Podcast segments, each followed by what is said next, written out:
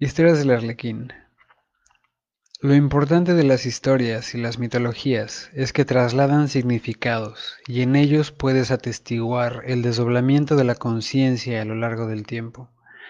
Por similitud y por diferencia puedes entender el desdoblamiento de tu propia conciencia para conocerte a ti mismo, a ti misma. Mi nombre es Sandro Nicolás, yo soy el Arlequín. Bienvenidos, bienvenidas, bienvenides.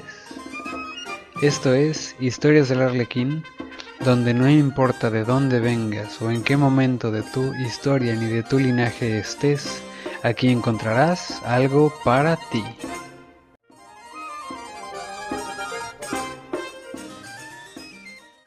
Muy bien, esta es la edición número 21. 21. El objetivo original, el objetivo inicial del número de sesiones, cuando empecé esta, este experimento, este extraño ejercicio, fue hacer 21 de estas. Y estamos en la 21, entonces está muy padre esto. Es lo que podríamos llamar un final de temporada. Y esta noche tengo para ustedes, damas, caballeros, tlacuaches, tlacuachas, murciélagos, murciélagas y demás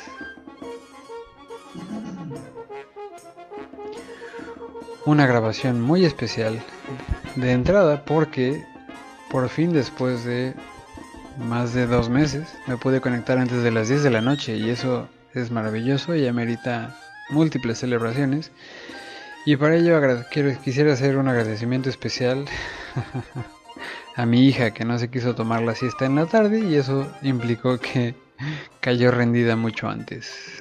Entonces, esta noche tengo varias cosas de las que quiero hablar. Eh, todas tienen que ver. Em, la primera es, es una oración que tomé una oración que usualmente se, se enseña en temas... cuando era católico me la enseñaron y ahora que no soy católico, ahora que hago lo que sea que hago, a lo que no le he puesto nombre, tomé una de esas oraciones, de hecho no es la primera, lo he hecho ya con varias otras. Tomé una oración y le cambié algunas palabras, algunas imágenes. Em, y le agregué algunas líneas para ajustar el, el texto de, esa oración a mi sentir, a mi vocación, a mi, a mi devoción personal, a mi propia devoción. Y, y ya, y entonces quedó diferente, la hice diferente.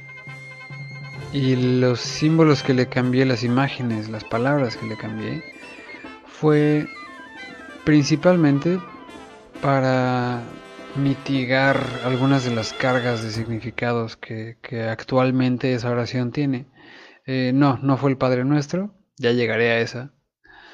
Eh, pero la que la oración que tomé fue esta oración que empieza diciendo el Señor es mi pastor, nada me falta. La, la noción de un de, que el misterio, de que aquello que está más allá de lo que entiendo, de alguna manera o por algún milagro, se ocupe de mí y me cuide, me parece un deseo magnífico, me parece un deseo muy hermoso. Em, independientemente de si es cierto o no, me parece un, un ejercicio muy bello para llevar a cabo. Es decir, si yo soy esta criaturita mortal y pequeñita que existe en el cosmos, y en este mismo cosmos hay una inteligencia que es eterna, yo respecto a esa inteligencia soy menos que nada, soy menos que polvo. Eh, como comparación, eh, piensa en cuántas veces al día o cuántas veces en tu vida te has puesto a prestarle atención a una de tus células. Y me atrevo a decir que pues nunca, jamás en la vida. Si acaso has pensado como en, ah, tengo células y estoy hecho hecha de células. Pero me atrevo a decir que la última vez que te sentaste a prestarle atención a conocer a una de tus células fue nunca en la vida. Entonces,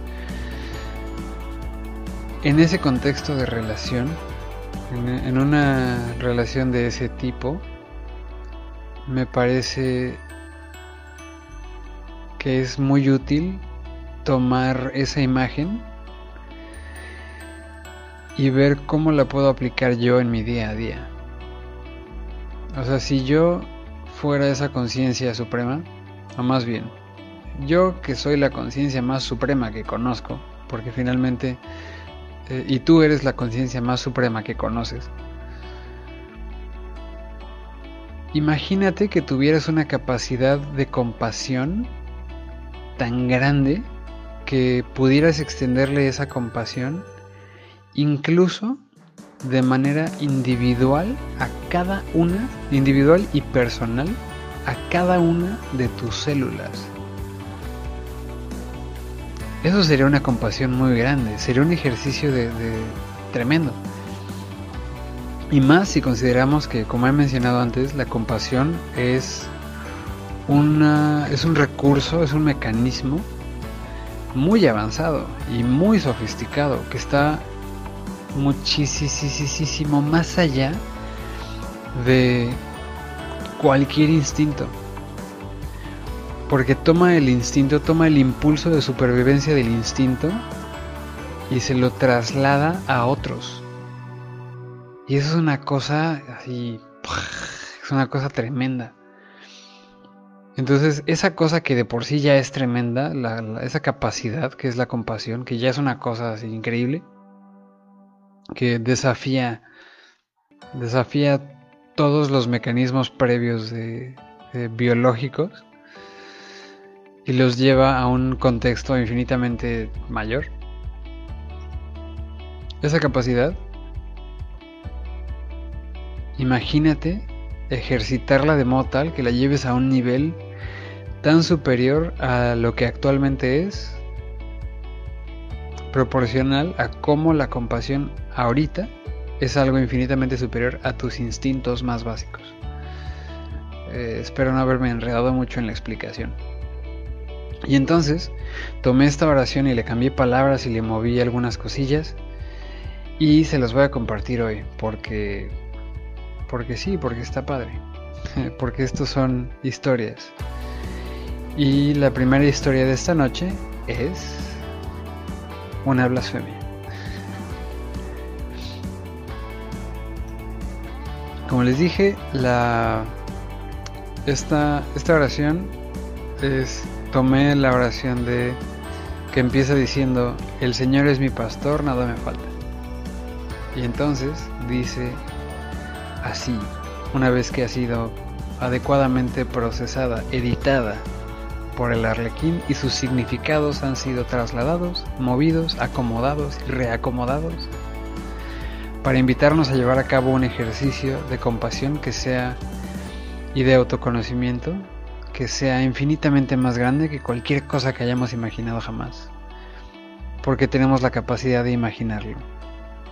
Y porque si lo imaginamos con suficiente claridad, quién sabe, quizás, tal vez no lo sé, tenga algún impacto sobre nuestro día a día.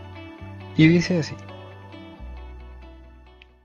El misterio que me habita es mi pastor, nada me falta. Aunque camine por el valle de lágrimas, no temeré sufrimiento alguno, ni el valle de las sombras tiene miedo que me paralice.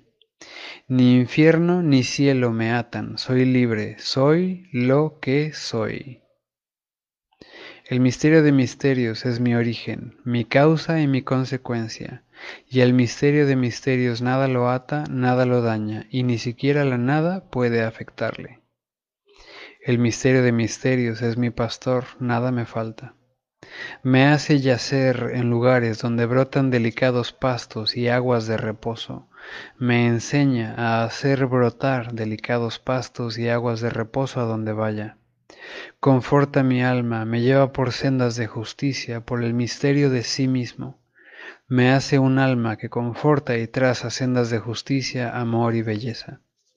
Me infunde a sí mismo el misterio de misterios, y aun en el valle de las sombras y la muerte, no temo mal alguno ni temo al sufrimiento. El misterio de misterios es el misterio que me habita. En mí deposita vara y callado, enseñándome a llevarme al lugar seguro, infundiéndome aliento. Adereza la mesa frente a mí, para compartirla sin fin ni carencia, con mis angustiadores y con mis confortadores. Ha ungido y unge mi cabeza cada vez con el aceite del sagrado misterio. Llena mi copa, la hace rebosar y me la entrega infinita, para que yo sirva y ayude a rebosar todas las copas de quienes tienen sed, todas las mesas de quienes tienen hambre. El misterio de misterios me habita, me inunda de lo sagrado, y llevo lo sagrado del misterio de misterios mismo a todos los días de mi vida. En mi morada está por largos días, todo día, el misterio de misterios, y en la morada del misterio moraré todos mis días, desde antes de los días hasta después del tiempo mismo. Amén.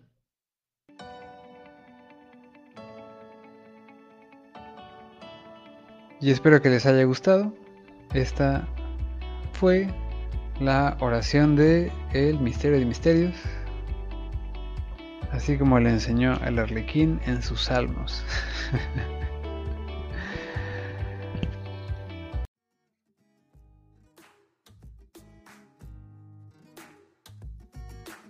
y es curioso, es curioso el efecto de las oraciones y las creencias y los movimientos contrarios a las creencias. Porque se nos enseñó como buenos católicos mexicanos que los textos sagrados son inamovibles, son como el himno nacional o la bandera de México. Intocables, incuestionables. Y sin embargo, un día me encontré con unos amigos con... Ah, fue una larga historia. Eh, historia para otro día quizás. Eh, conocí a unos rabinos y a unos sacerdotes. Eh, uno de ellos anglicano, otro de ellos dominico, otro de ellos jesuita. Y en conversación con todos ellos aprendí, me, me instruyeron al respecto de que el texto sagrado es un texto inspirado por el misterio. Para los judíos, para la, según la tradición judía, y esto me lo enseñó un judío hasídico, que son bastante intensos en sus, en sus creencias, bastante ortodoxos en sus creencias. Un texto sagrado es un texto inspirado, y la inspiración del misterio, la inspiración de lo sagrado, sucede cuando la persona crea un texto o redacta un texto o trabaja en un texto con la intención de hacer de ese texto algo digno de compartir con su comunidad. Es decir, cuando el texto es redactado con el propósito, con la intención de servicio.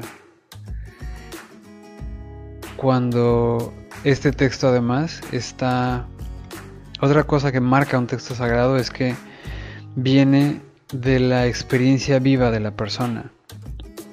Un texto solo puede ser sagrado cuando viene de la experiencia de la persona, cuando ha sido nutrido por la esencia viva de la persona misma. Y eso es solamente con la experiencia. Entonces la experiencia puesta al servicio de la comunidad hace que la inspiración, a través de la intención, alcance a ser acariciada por lo sagrado y se convierte en un texto inspirado y por ende un texto sagrado. Es decir, considerando estos parámetros, que el texto venga de la experiencia viva de la persona y que el compartir de ese texto tenga la intención, el propósito de ser compartido y de servir a sus hermanos, hermanas, hermanes, de servir a la humanidad, esos dos elementos abren la posibilidad de que la inspiración se, sea, de que, de que la inspiración tenga una cualidad más allá, tenga una cualidad sagrada. Y entonces, esto significa que, desde esa perspectiva, los textos sagrados están siendo creados en todo momento.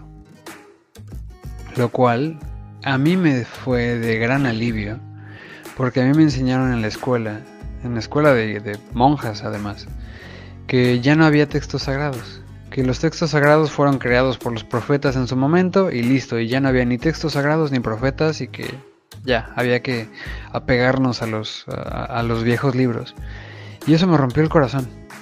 Eso en su momento fue, fue muy duro, porque yo no me imaginaba, para mí, el saber que en el mundo había profetas y que existían personas que habían sido inspiradas por lo más sagrado, para mí significaba que le, éramos importantes y que, que le importábamos a Dios de alguna manera y que Dios nos cuidaba. Y el que una, curiosamente, que una monja me dijera que ya no había ni profetas, ni textos sagrados, ni, ni revelaciones, ni, ni nada, me rompió el corazón. Porque para mí significó que Dios nos había abandonado, que Dios se había olvidado de nosotros. Y quizás esa... Ah, porque además le pregunté a la monja, a las monjas, y entonces, ¿qué pasa? O sea, si, si, si las revelaciones vienen de Dios y ya no hay revelaciones, entonces Dios ya no habla con nosotros, Dios ya no, ya no le importamos. Y me dijeron algo así como que no es que no le importemos, Él nos ama profundamente, pero ya no está perdiendo el tiempo con nosotros. Y entonces tenemos nosotros que, que aplicarnos y, y, dedicarnos y, apegarnos a los dogmas de fe para que entonces seamos quizás dignos del amor de Dios cuando muramos. Y, ahí fue donde las monjas cumplieron con su deber conmigo y me, exiliaron de, de ese sistema de creencias.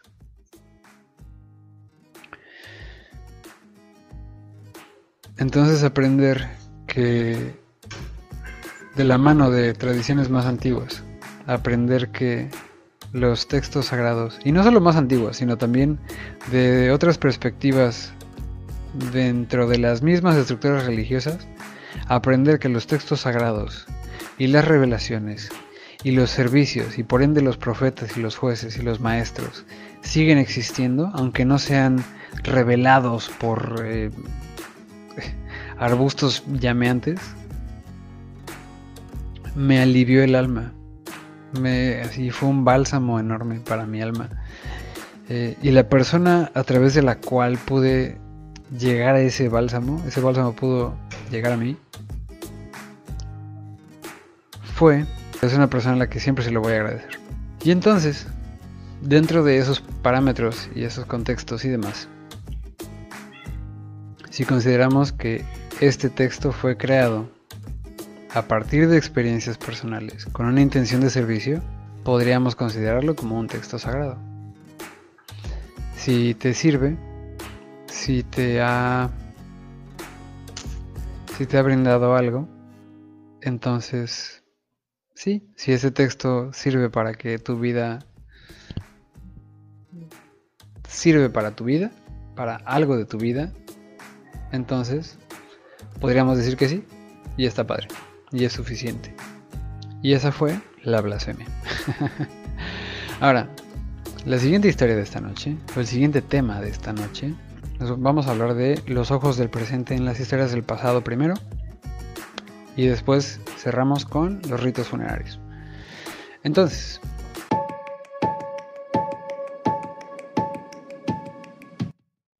los ojos del presente en las historias del pasado.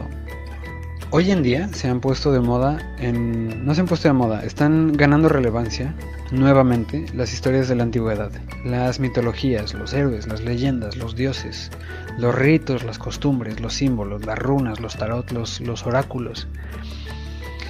Y podría parecer, si tú te asomas a tu, a, tu timeline de Facebook, si tú te asomas a algunos lugares del Internet, parecería que el pensamiento mágico se está esparciendo como una plaga. Y el, por pensamiento mágico me refiero a ese pensamiento que no es crítico, a ese pensamiento que busca creer en algo sin importar la evidencia que haya y sin hacer nada al respecto de la evidencia que haya a su alrededor.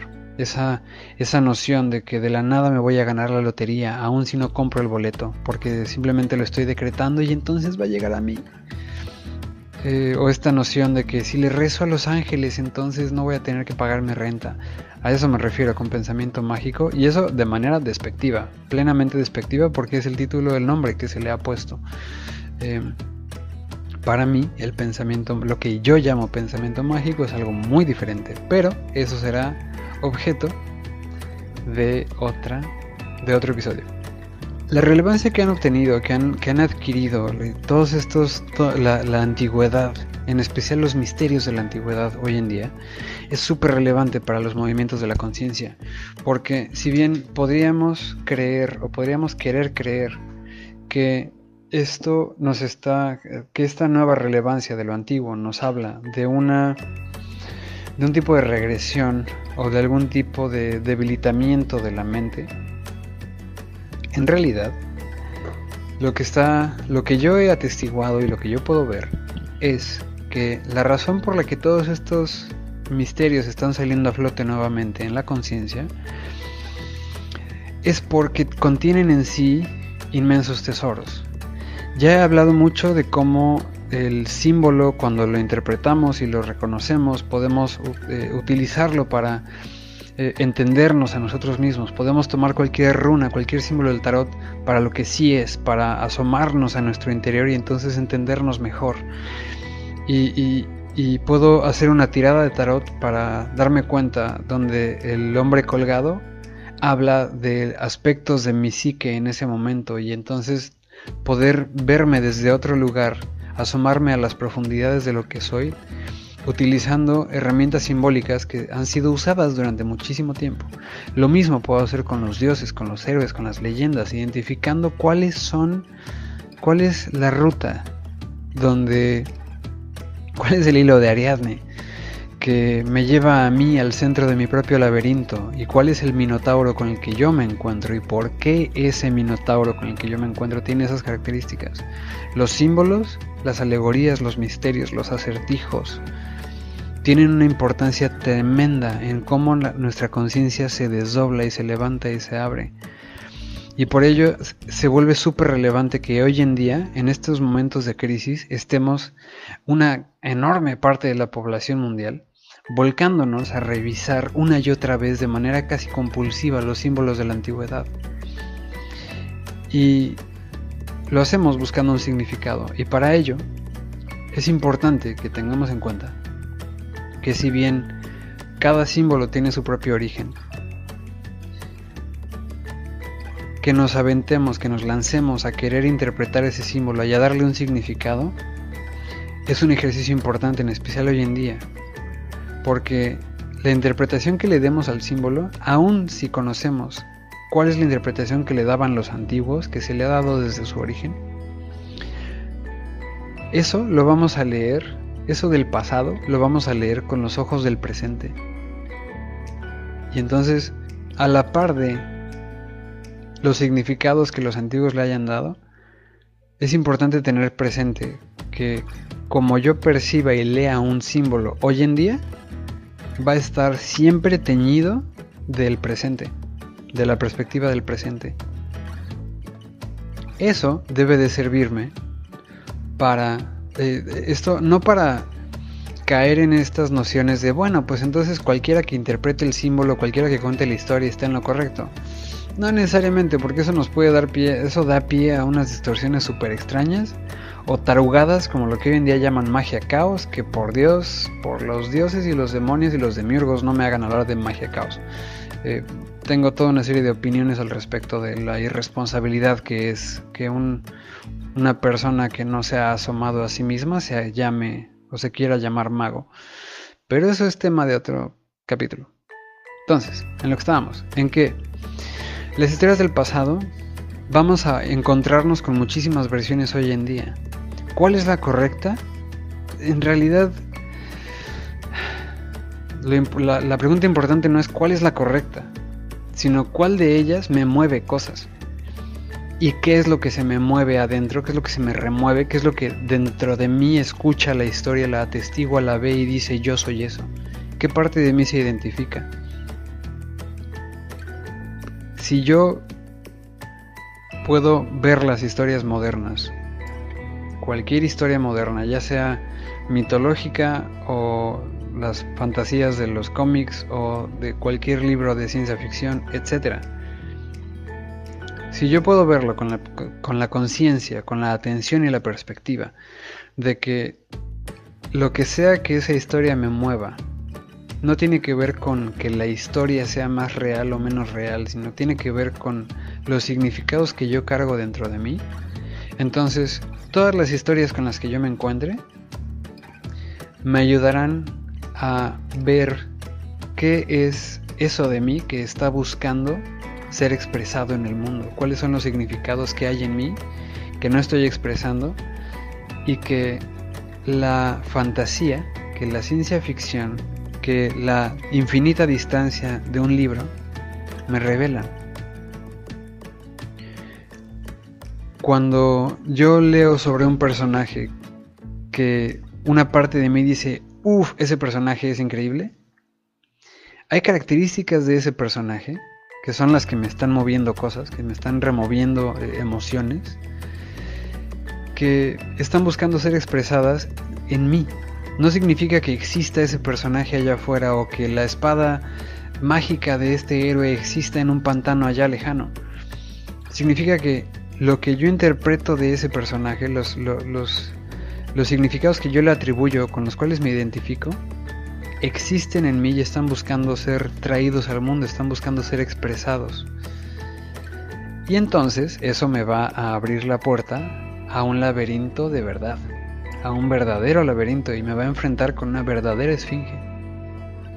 Porque entonces me van a llevar, me van a hacer asomarme a mi interior. Y si me asomo a mi interior me voy a encontrar con que hay más complejidad en el primer en la primera capa de piel del cuerpo que en todos los mitos que te puedas imaginar. Y hay más complejidad en cómo se comunica la primera capa de la piel con la segunda capa de la piel que en todos los símbolos y acertijos que puedas encontrar en todos los templos del mundo.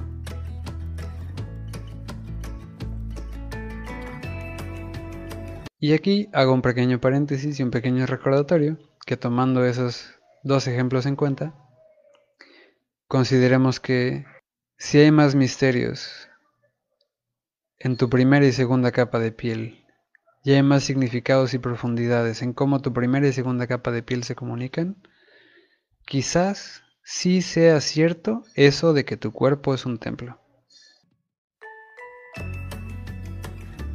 Entonces, la conclusión de, este, de esta segunda parte de este capítulo es, todas las historias del pasado están surgiendo y adquiriendo relevancia hoy en día porque estamos más que nunca buscando encontrar un significado que nos salve, que nos permita lidiar con esto que estamos lidiando, con toda la, llámale pandemia, llámale desigualdad, llámale injusticia, llámale todas las catástrofes actuales del mundo, nos estamos moviendo de manera casi compulsiva a encontrar significados que nos permitan lidiar con ello para lidiar con ello, con el mundo, con la realidad que nos rodea, hay que tener presente que, ok, sí, vamos a lanzarnos a buscar esos símbolos, esas imágenes, esos personajes, esos héroes, esos, esas runas, esos oráculos. Sin embargo, mantengamos la conciencia de que lo que sea que me llame la atención de esos símbolos afuera de mí, lo único que están haciendo es revelarme qué es eso que debo explorar dentro de mí para que pueda identificar y darle voz y darle vida a esas características y a esos significados que en mí radican, que no estoy expresando en el mundo, para que entonces pueda cultivarlos con paciencia, con dedicación y darles vida en mi propio cuerpo y en mi propia realidad. Y haciendo esto, el héroe magnífico, mágico, poderoso y grandioso que veo en las historias, no será necesario que lo traiga al mundo, porque es mucho más valioso que lo que yo soy estando aquí en el mundo esté completo y sea real a cualquier cantidad de fantasías que yo pueda tomar.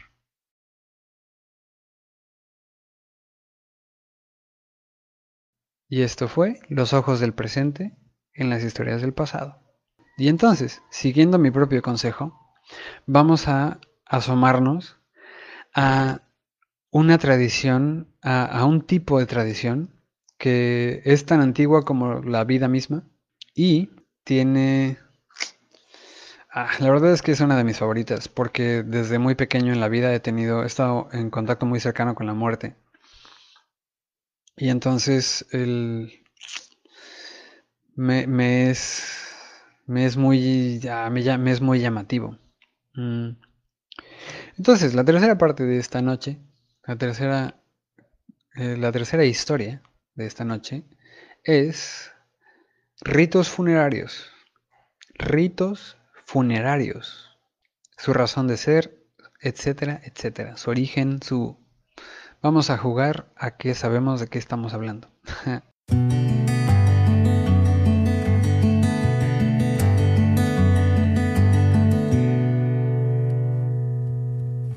Ritos funerarios. Llevamos varios cientos de miles de años como seres humanos y antes de nosotros la vida en el planeta lleva millones y millones de años.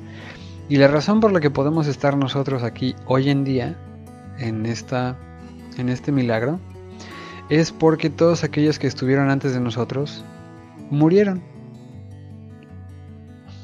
Y Vamos a darnos un momento para digerir eso. La razón por la que estamos aquí hoy en día, todos nosotros, una, una de las causas de que podamos estar todos aquí hoy existiendo y haciendo cosas y subiendo y bajando, sí es porque los que estuvieron antes de nosotros vivieron. Sin embargo, también es porque los que estuvieron antes de nosotros murieron. De hecho, más importante que y lo más relevante, la razón eh, decisiva por la cual podemos estar aquí es porque quienes estuvieron antes que nosotros murieron. Eh, si no, imagínate cómo se vería el planeta si nadie nunca hubiera muerto. Sería una locura. estaría todo, o sea, no habría océano, estaría lleno de criaturas. Y no me gustaría ser la criatura que está hasta abajo del océano, aplastada bajo todas las demás.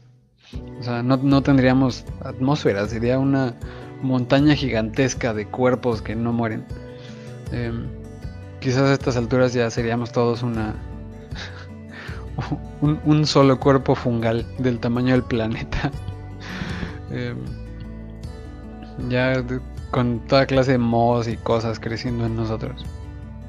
O sea, si, si nadie hubiera muerto jamás, si nada muriera, pues, el mundo sería una cosa muy diferente.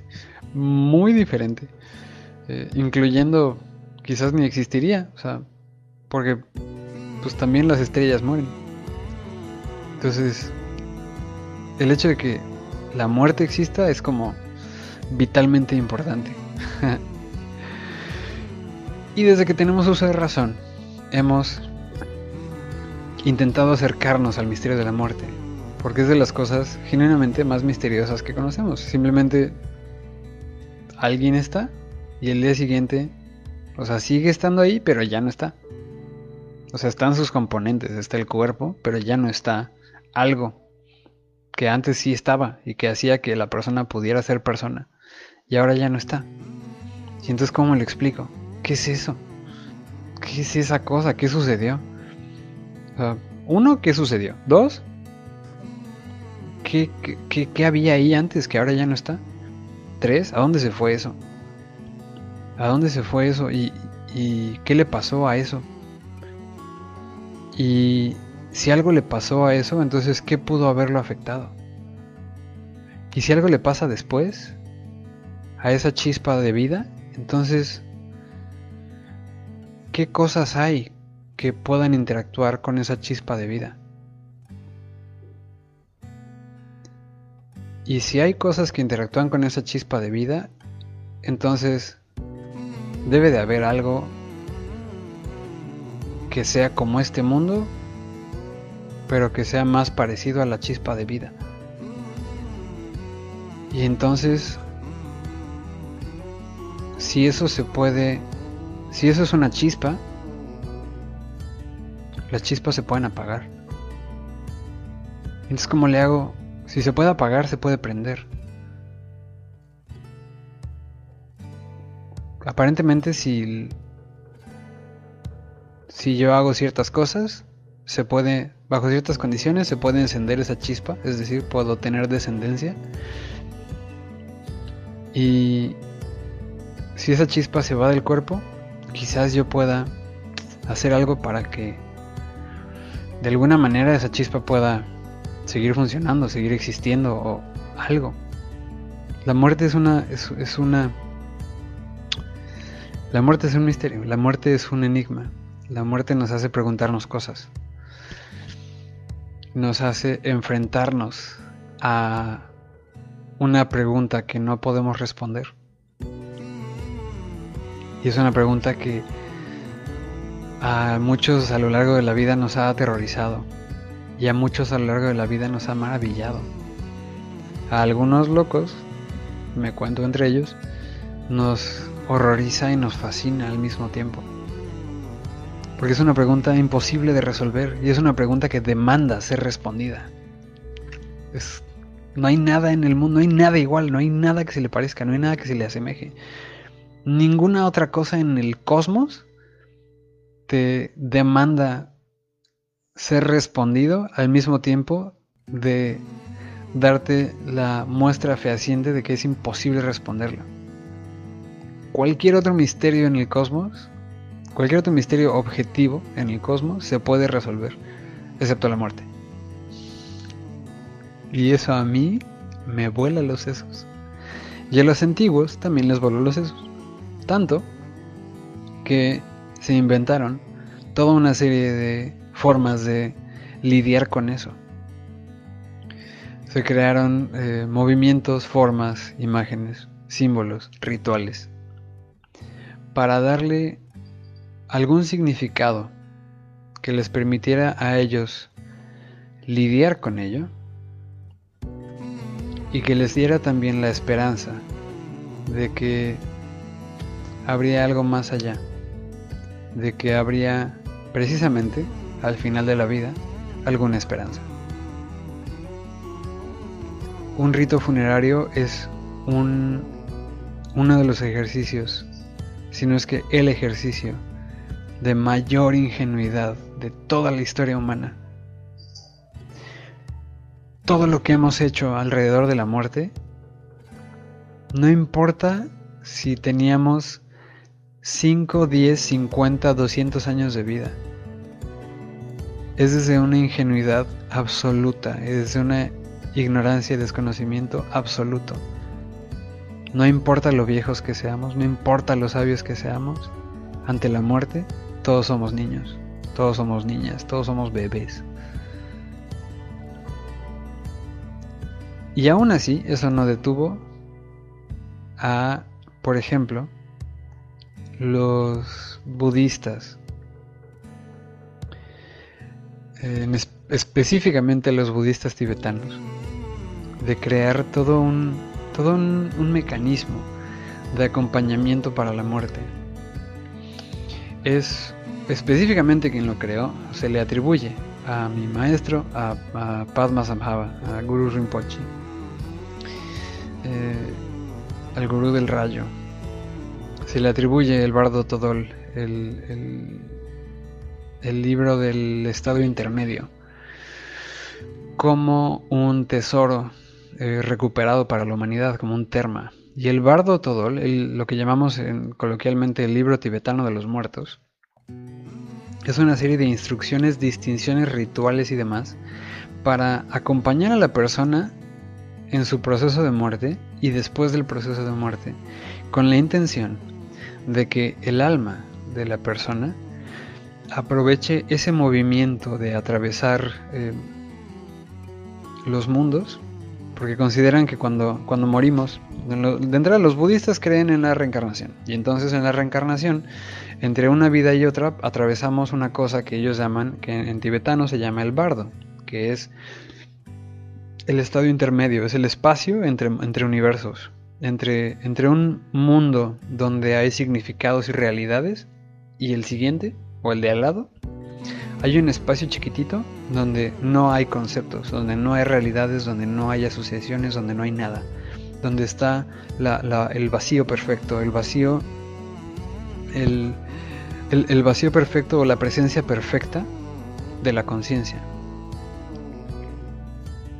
Y entonces, el objetivo dentro de la mecánica, dentro de la mecánica de la iluminación, en esa línea específica de conocimiento, es que si yo, si cuando yo estoy meditando, mi mente se mueve de un pensamiento al otro, es decir, de un mundo a otro, y yo puedo sostener la atención, de modo que mi atención descanse en el espacio entre los pensamientos, en el bardo, en el espacio intermedio,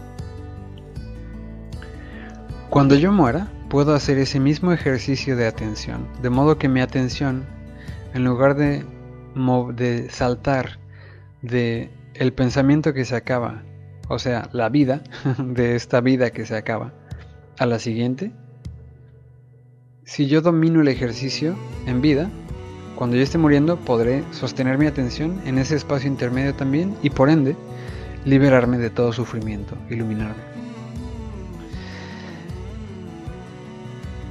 Y para poder acompañar a la gente en ese espacio, que cómo se cómo se ocurrió cómo se le ocurrió eso a alguien es una es un misterio también pero la lógica me parece magnífica porque la lógica de este del bardo todo dicta que si la persona aún una persona que haya desarrollado maestría completa sobre su atención y su mente podría al final de sus días distraerse con el miedo a la muerte. Y entonces el bardo todo es todo un proceso de estar junto a la persona acompañándola, leyéndole o recitándole los diferentes estadios de la, de la conciencia misma y recordándole a la, a la persona que qué debe de hacer y qué no debe de hacer para evitar la reencarnación. Y describen toda clase de espacios y lugares y momentos. Por ejemplo, hay una parte en el libro donde habla de cómo eh, en cierto momento, después de ciertos días, creo que es por ahí del tercer día de, que la persona murió, su mente está atravesando un, un, estado de, de, revisión de culpas y arrepentimientos, donde la persona se va a enfrentar a sus culpas y arrepentimientos como si fueran demonios y monstruos que le atacan. Y entonces para esconderse de esos demonios y monstruos que le atacan, va a buscar resguardarse en cuevas y esas cuevas, dice el bardo Todol que debemos tener cuidado porque esas cuevas son úteros. Y si al momento de tener que enfrentarnos con nuestras culpas y nuestras las cosas que, que, arrastramos durante nuestra vida, si al momento de tener que enfrentarnos con eso buscamos huir, ese movimiento de huir nos va a llevar a un útero nuevo, es decir, nos va a llevar a reencarnar, o sea, a reiniciar el ciclo de existencia, vida, sufrimiento, vida, muerte, enfermedad. Em, y algo que es súper importante, una distinción que hacen maravillosa dentro de este ritual, dentro de estas consideraciones de este rito funerario es que, claro, si reencarnas, pues esas culpas y cosas que arrastraste, cuando vuelvas a morir, las vas a recordar y otra vez te van a acechar. Entonces los demonios y los monstruos, eh, según el bardo todos los, demonios y los monstruos más grandes y más temibles que podemos encontrarnos cuando morimos, las cosas que son así verdaderamente horripilantes, son simplemente eh, demonios, culpas, cargas y apegos y hambres que llevamos arrastrando muchas vidas. Y como les llevamos arrastrando muchas vidas, pues cada vez parecen más grandes y peores. Y entonces aún un maestro, eh, alguien que ha dominado la meditación y el estar atento al vacío, enfrentándose a miedos y culpas y cosas de muchísimas vidas anteriores, podría ser abrumado por ellas. Y entonces la persona que le acompaña, la persona que está ahí al lado del, del, que ya murió, le está leyendo, le, debe leer el bardo Todol y, y, recitarle y recordarle, esos truenos que escuchas no son truenos. Esos miedos, esos dientes que amenazan con destruirte no son reales. Esos temores, esos ruidos, esos demonios que te, que te acechan, no pueden hacerte daño. No huyas, no te escondas.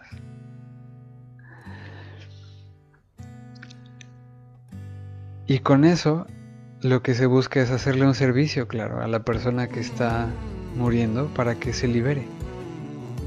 Este servicio además se ofrece con la esperanza de que por lo menos hay una parte del texto que pueda ser entendida sin importar en qué momento de su historia o de su linaje esté la persona y se pueda liberar. O sea, imagínense cuánta ¿De qué tamaño era la duda, la pregunta, el enfrentarse al infinito, al, infinito misterio de la muerte para los tibetanos, para los, específicamente para los budistas tibetanos? ¿Qué tan grande era el misterio de la muerte? ¿Es el misterio de la muerte para ellos?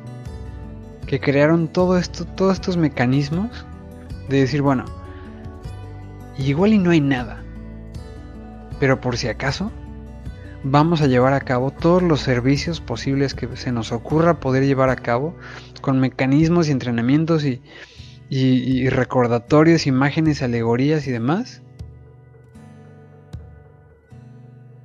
para que la persona ah, se pueda liberar del sufrimiento. Si es que sí se puede. Es una ingenuidad infinita. El bardo todo el entero es es un gesto equivalente al de, al de un niño que te ve triste y llega y te da una flor. O, incluso más, más ingenuo todavía. El, el niño que te ve triste y te acerca uno de sus juguetes. Te dice, toma, a mí me hace feliz. Entonces ponte feliz. El niño desconoce absolutamente la tristeza que tú tengas. Y sin embargo te ofrece lo mejor de lo mejor que se le ocurre, lo mejor de lo mejor que tiene en ese momento, con la esperanza de que eso a ti te haga bien. Eso es un rito funerario. Y por eso son para mí tan importantes porque hablan de una capacidad que tenemos como seres humanos, de una capacidad de compasión tan grande como que el universo te pueda prestar atención directamente a ti simplemente para desearte bien. Les he hablado también de, por ejemplo, en ritos funerarios, les he platicado del funeral gitano el funeral gitano es, para mí es una cosa maravillosa porque es un ritual donde la persona muere y lo que hace toda la comunidad es vestirse de colores y llevarle flores. Y se visten, se visten de colores y llevan flores y llevan instrumentos musicales. Y lo que hacen es echarle flores al muerto y tocar música y cantar y se, se dejan, se permiten llorar y se permiten sentir su dolor y se permiten de verdad experimentar su dolor con todo su cuerpo. Y también a esa misma emoción le dan causa y la convierten en danza y la convierten en conexión y la convierten en música. Y aprovechan el enfrentarse a un misterio infinito, a una pregunta que no pueden responder. Se enfrentan a ella conectando de formas profundas, de formas verdaderamente profundas entre ellos, entre los que quedan, entre los que están vivos, para recordarse, para darle significado a eso a lo que ya nunca más le van a poder dar significado. Que no sea en ese momento, que no sea en esa experiencia. Y la intención de ese ejercicio además, con los vivos, tiene una interpretación para ellos en dirección a los muertos. Cuando le dicen, nos da tristeza que te vas, que ya no estás, te vamos a extrañar, nos vas a hacer mucha falta. Y también nos sentimos alegres porque ya no estás aquí sufriendo, porque ya no estás en este mundo que es difícil, porque ya estás más ligero, porque ya no cargas tu cuerpo que tanto pesa, ya no cargas con tu cuerpo las memorias, las historias, las dolencias que tanto pesan. Y eso nos da gusto. Y sabemos entonces que vas a un lugar mejor.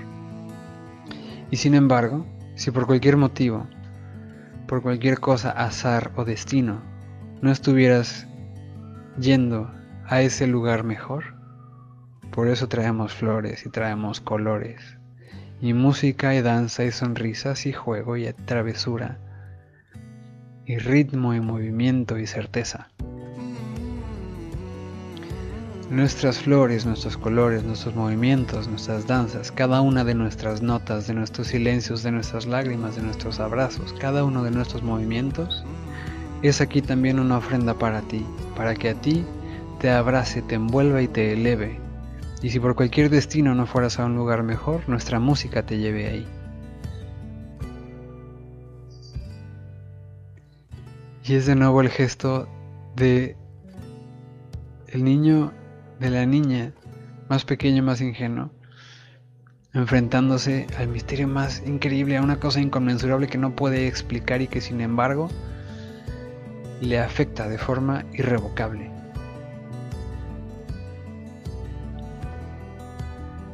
Hay una versión de ritos funerarios también que me parece de las de estas tres que les de estas dos que les he contado, esta tercera que les voy a contar, francamente para mí es la más absurda. Porque es, bueno, es el famoso funeral vikingo. Que no son los únicos que lo hacían, los egipcios también lo hacían y lo llevaban a extremos verdaderamente ridículos. Eh, por razones muy específicas, eh, sí, sí muy ligadas a otros mundos y también eh, cuestionables. Eh, porque no necesitaban usar tanta parafernalia para poder, para hacer sagrado un entierro. Em, el funeral vikingo y el funeral egipcio. Eh, y de varios otros, varias otras culturas. Lo que hacen es que a la persona que muere la, la acompañan con muchísimas de sus pertenencias. Y de hecho creo que, ahora que lo pienso, hay una eh, discrepancia histórica. Eh, porque el, mito del funeral vikingo es que cargaban una balsa con todas las con tesoros y armas y cosas y posiciones preciadas de, la persona que moría. Eh, e incluso en ocasiones la, misma, las mismas esposas y sirvientes del, del, viking, del, de la persona que moría, si era un, por ejemplo, si era un jefe de tribu, jefe de casa, los los mataban o se suicidaban en la, misma balsa para irse todos juntos. Eh, sin embargo, recuerdo haber visto una anotación de un historiador que contaba que todo eso era falso. O sea, que eso era así de... O sea, no, claro que no. porque los vikingos, eh, pues sí, eran románticos y todo, pero también eran prácticos, eran gente muy práctica. Entonces esta, esta noción de que el, el funeral vikingo era acompañado con tesoros y cosas, no era necesariamente cierta. No tengo la fuente exacta a la mano, porque estos son, son historias, no academia. Eh, pero si la encuentro, se las citaré en otro capítulo. En fin. El funeral vikingo, la leyenda del funeral vikingo dice que, el que la balsa, eh, si, quien moría era un jefe, un guerrero, una persona importante, agarraban la balsa, la cargaban de tesoros de sus armas predilectas, eh, etcétera, le sacrificaban algún par de animales y quizás un par de sirvientes ahí, y a veces incluso la esposa y echaban la balsa a andar, le echaban al río el cuerpo de agua más cercano y después, bueno, todo se lo cubrían en brea y cosas para que fuera flamable.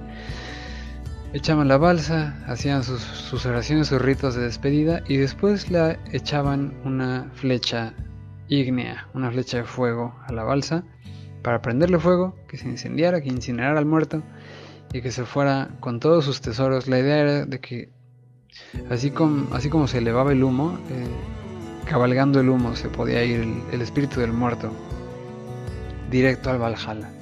O al, en el caso de los jefes y guerreros y así, Valhalla, porque era el lugar deseable al que todos se querían ir.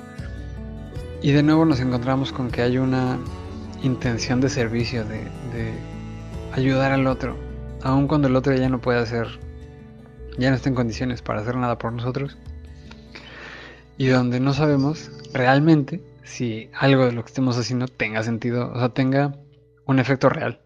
Porque con un rito funerario, pues no sabemos. Es como, bueno, el, si lo vemos de forma, eh, de, una forma eh, como más centrada en, el, en, la persona, en el yo, eh, yo hago el rito funerario porque yo me quiero sentir bien con eso. Eh, sin embargo, dentro del yo también hay una consideración del yo al tú. Y, o sea, sí hay una parte donde es el... Creamos estos rituales para sentirnos mejor nosotros con nosotros mismos. Y también son un ejercicio de ingenuidad y de esperanza supremos. Porque es este espacio donde, pues no sé si te vaya a servir de algo, pero pues ahí va. Curiosamente, la primera muerte que conocí, la primera muerte cercana en mi vida, eh, nunca le hice un, ningún rito de nada, porque yo tenía, yo estaba muy pequeño, yo tenía cuatro años, cuando murió mi mamá y cuando murió mi hermana. Y nunca les hice una despedida. O sea, no atravesé el proceso del velorio, de, estar ahí, de, de, ver el cuerpo o las cenizas o nada. Porque pues cuatro años, estaba muy niño, estaba muy pequeñito. Y, y no había, o sea, no hay manuales para, para papás, para, ah, señor, se acaba de quedar viudo y perdió a su hija, esto se hace. No hay manuales de nada. Y mi papá, la verdad, mi papá y mi familia hicieron y se rifaron, o sea, se, se abocaron a, a cuidarnos de la mejor manera. Ya que todo ese proceso nos afectara lo menos posible. De todos modos, es una herida gigantesca que, nunca se cierra, es como una cordillera eh, continental. Sin embargo, hace muchos años, con unos amigos, nos fuimos de pinta para comprar flores. Yo estaba en secundaria y nos fuimos de pinta ese día para comprar flores blancas para ir a visitar la tumba de mi mamá y de mi hermana. Y les llevé flores y me fumé un cigarro y nos tomamos una pequeña garrafa de ron que me había robado de la de los licores de mi papá. Y no dije nada, no tenía palabras, era estaba en secundaria. O sea, no, no, no alcanzaba ni siquiera a... No había empezado a trabajar en, recorrer la ruta hacia adentro de mí. Entonces no tenía palabras, solamente tenía un gesto primitivo y crudo. Pero les llevé flores. Y estuve ahí, me fumé un cigarro. Y brindé por ellas. Y mis amigos me acompañaron y brindamos por ellas. amigo Carlos. Carlos Silgi. Tengo años de no verlo, pero un amigo de verdad.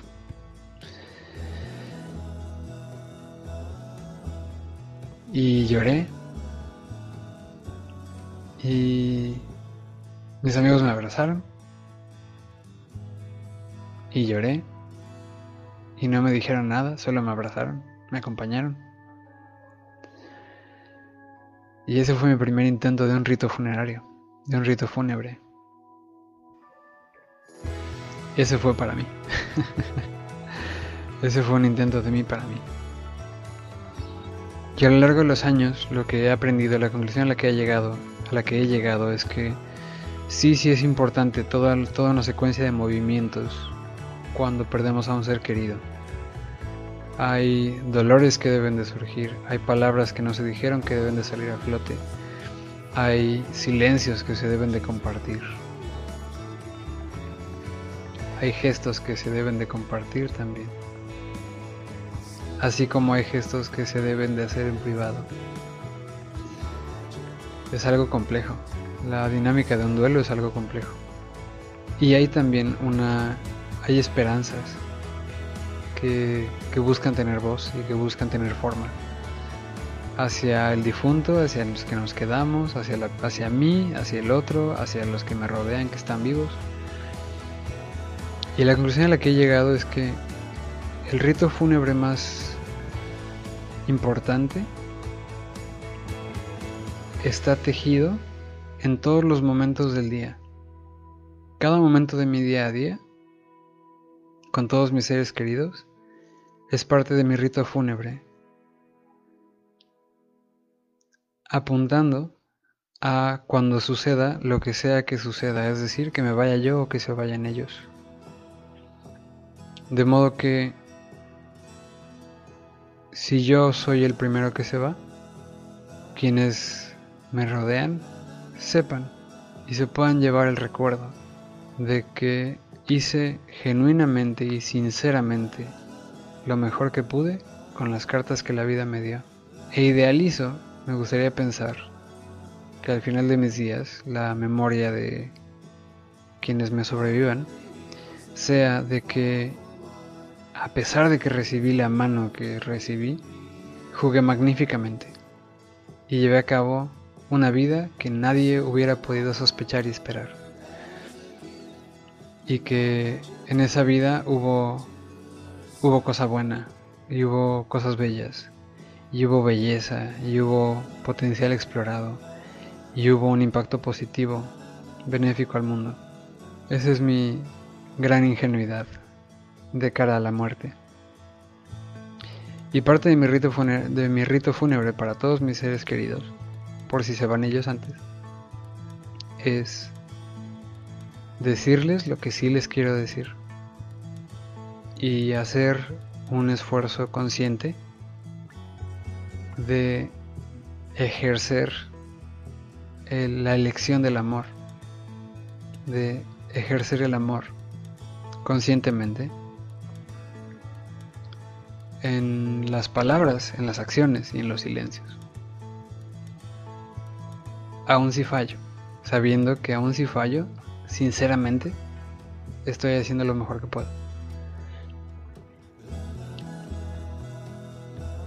De modo que, cuando llegue el final de mis días, o de tus días, si lo último que llegara a cruzar por tu mente fuera alguno de nosotros, alguno de tus seres queridos, te lleves un buen recuerdo. Y lo mismo para mí.